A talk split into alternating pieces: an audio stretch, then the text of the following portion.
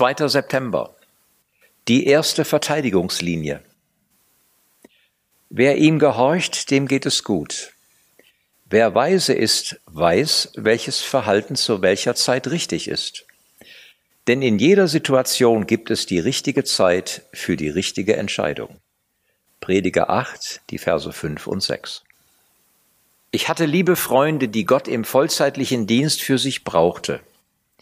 In ihrer Ehe entstanden gewisse Probleme, was sie dazu bewegte, bei einem Seelsorgerrat zu suchen.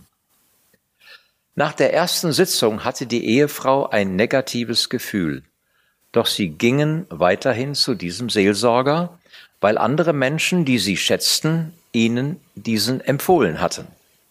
Während dem darauf folgenden Jahr ließ ihr berufliches Engagement nach und unsere Beziehung kühlte merklich ab. Kurz danach wurde öffentlich bekannt, dass der Seelsorger mit verschiedenen Klientinnen eine sexuelle Beziehung gehabt hatte. Der Schaden, den er vielen Frauen zugefügt hatte, war unvorstellbar. Er rechtfertigte sein Benehmen mit der Aussage, unser alltägliches Leben ist nicht wichtig, allein unser geistliches Leben zählt. Meine Freunde wurden dann von den Verantwortlichen ihres vollzeitlichen Dienstes vor die Wahl gestellt. Wählt euren Dienst oder wählt ihn. Sie entschlossen sich weiterhin bei diesem Seelsorger zu bleiben. Warum wollen Menschen keine rechtschaffenen Entscheidungen treffen? Liebe Kinder, lasst euch von niemand irreführen. Nur wer das Rechte tut, ist gerecht. Gerecht wie Jesus, der in allem Gottes Willen erfüllt hat. Wer sündigt, stammt von dem, der von allem Anfang an gesündigt hat, dem Teufel. 1. Johannes 3, die Verse 7 bis 8. Der autoritäre und arrogante Geist dieses Mannes übte einen gewissen Besitzanspruch auf viele seiner Anhänger aus, denn die Hälfte seiner Gemeinde hielt zu ihm.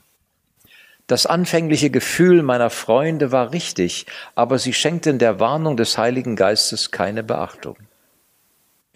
Ich glaube, dass das Unterscheidungsvermögen ein entscheidender Teil unseres Lebens mit Gott ist.